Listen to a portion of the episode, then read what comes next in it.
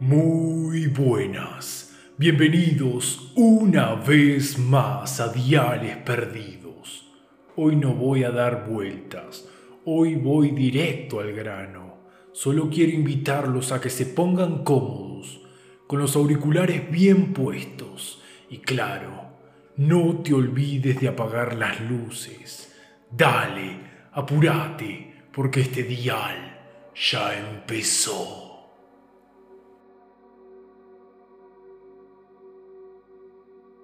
No hay nada más bello que pasearse por bosques, con esa curiosidad que nos impulsa a continuar aún más adentro, acompañados por los sonidos de ramas mecerse y las aves cantar, oler los aromas de encinas, robles o fresnos, y deleitarse con el agua de los riachos que bajan descaradamente, sin orden alguno, entre las rocas. El bosque de Malibern alguna vez habrá sido así. Quiero creerlo, aunque es demasiado el tiempo que lleva nombrado de esa forma. Mal Ibern, o mal invierno, un bosque maldito, devorador de personas, oscuro, denso, solo los animales hambrientos, desesperados, se adentran por comida, pero nunca salen. Se sabe por medio de personas que viven en pueblos aledaños, que en él habita el mal, un ser diabólico que se oculta en la negrura que el tupido bosque le provee, al acecho de algún desprevenido viajero que intenta cruzar a través del único camino ruinoso que lo atraviesa. Y por las noches, cuando los últimos rayos de sol se pierden detrás de las colinas, este ser sale de su maldito hogar a los pueblos a cazar. Los pobladores, las víctimas, están condenadas a resguardarse en sus casas para evitar que este mal entre. Este ser, si se lo propone de un golpe, puede derribar una casa, pero no funciona así. Solo puede ingresar si obtiene el permiso. Es por eso que mediante artimañas, engaños y mentiras se presenta tras las puertas para intentar que algún descuidado pise el palito. El hecho es que en los pueblos ya saben de esto, desde hace años, y muy rara vez caen en la trampa. Esto provocó que el ser se alimente de animales o se atreva a viajar a poblados más alejados por presas. Tampoco tanto puede alejarse. Si sale el sol y no ha regresado a Malibern, morirá, no importa que esté en la oscuridad de alguna cueva u otro bosque. Este ser diabólico y Malibern están unidos. En la taberna y posada del pueblo más cercano al bosque, el gran Boletus, siempre intentan convencer a los comerciantes que están de paso que evite el camino del bosque y aconsejan que vayan por el camino que lo rodea más largo, claro, pero entre llegar un día después a no llegar, ¿qué lección toman ustedes? Muchas veces logran convencer a los viajantes y otras no. Cada uno es libre de enfrentar su destino, dice el tabernero. Rosa despertó bruscamente de sus sueños, angustiada, soltando un nombre, Gonzalo. Rápidamente se levantó de su cama y con la misma prisa cogió un cuenco en el que puso dentro varias hierbas que tenía. Las quemó, inhaló el humo, cerró los ojos y se mantuvo un momento en silencio, moviendo la cabeza, como si con los ojos cerrados estuviese viendo más allá, hasta que de pronto se quebró y se puso a llorar desconsoladamente. Rosa, era una bruja blanca, una vocación muy peligrosa. En cualquier momento podría ser quemada en un palo en la plaza de la iglesia. Rosa ayudaba a las personas, las curaba de enfermedades, las aconsejaba y ahuyentaba a los malos espíritus que siempre querían hacer el mal. Es por esto que los pobladores la protegían celosamente y mantenían su trabajo en secreto para no ser condenada. Rosa era una gran y poderosa bruja, y aunque conocía demasiado acerca de la mala brujería, como ella decía, juró nunca utilizarla. Entonces se vistió, cogió ropa de abrigo, la puso dentro de un saco, luego, debajo de su cama, sacó un cofre antiguo cubierto de polvo. Denotaba que no había sido abierto por años. Sacó la llave que la llevaba colgada como un collar y lo abrió. Dentro del cofre habían demasiadas cosas, pero ella cogió un cinturón de cuero oscuro con una hebilla de acero que guardó en un saco aparte. Alistó su caballo y antes de salir se reunió con el alcalde de su pueblo y le dijo que debía marchar. Susurró entre lágrimas, Gonzalo se encuentra en graves problemas. Luego de un par de días de viaje, Rosa abre la puerta del gran Boletus y se acerca hasta la barra del local. Sin rodeos y directamente le pregunta al tabernero, ¿cuál es el camino para entrar al bosque? Y de pronto se hizo un silencio en el recinto. Todos los que estaban en el lugar se miraban y la miraban y susurraban entre sí. El tabernero le dijo, Señora, le conviene rodear el bosque. El camino está en mejor estado. El hombre mintió, claro, pero con una buena intención. Hijo, sé muy bien lo que habita en el bosque, así que por favor dígame cuál es el camino, dijo la bruja de forma tajante. Entonces usted quiere ir a morir. ¿Sabe que si entra no saldrá? El tabernero se encontraba anonadado. Sabía que una mujer como Rosa, de unos 70 años, era una presa fácil para ese ser. Sé muy bien lo que estás pensando, pero no se preocupe, sé cómo defenderme. Entonces, ¿por qué lo hace?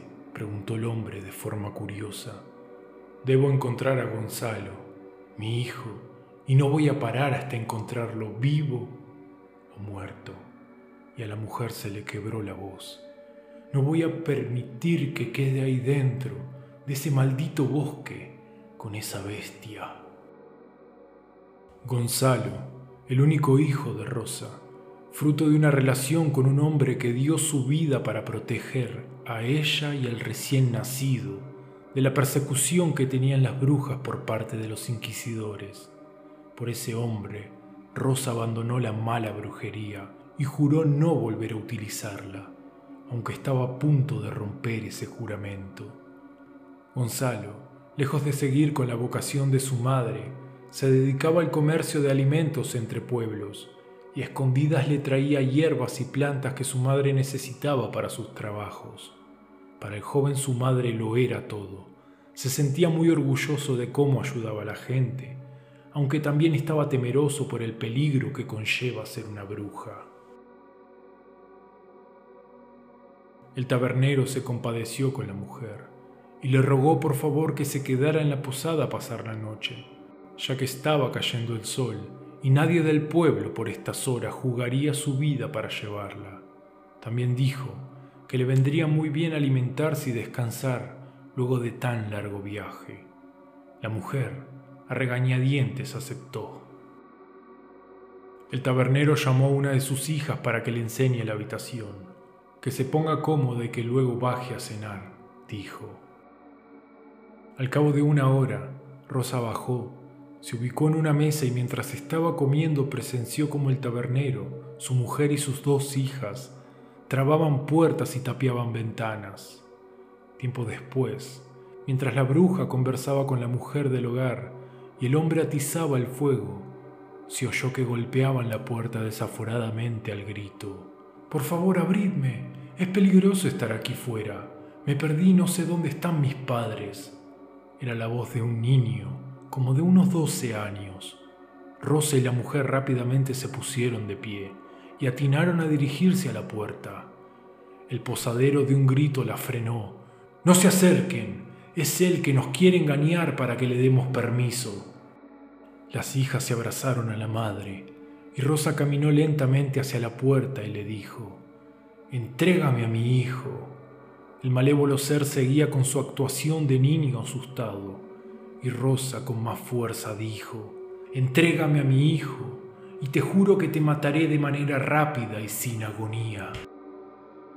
El tabernero abrió los ojos sorprendidos y todo se silenció por unos instantes, hasta que de pronto se oyó que del lado de fuera de la puerta alguien comenzaba a olfatear y una risa de hombre comenzó a oírse.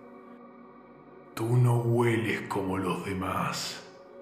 Tú no me temes, dijo el ser riéndose mientras a Rosa se le caían las lágrimas de ira. Si quieres saber dónde está tu hijo, déjame pasar y te indicaré dónde.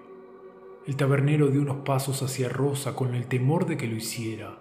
La bruja levantó su mano en indicación de que no lo haría y continuó. ¿Sabes qué huelo yo? Desesperación. Actúas como un niño para poder alimentarte. Básicamente estás desesperado, como un mendigo por comida. Si te vieran los de tu especie actuar de esta forma, se avergonzarían de ti. Rosa estaba provocando el ser, y en efecto lo estaba logrando. ¿Y tú qué sabes de mi especie? dijo el ser intentando no perder los estribos. He aprendido y visto demasiado. Sé cosas que las personas común no deben saber. Ahora el ser se reía carcajadas. Ah, sí, sí, sí. Ya sé que eres.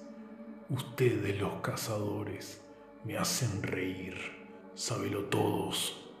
Y admito que me gusta drenar su sangre muy lentamente sintiendo todo el dolor.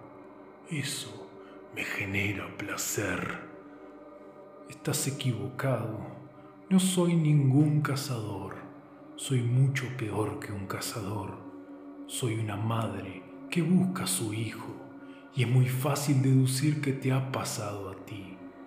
Has cometido algún delito, alguna bajeza entre los tuyos que te han condenado a vivir como un desgraciado en este bosque, preso, sin poder abandonarlo para que no puedas regresar.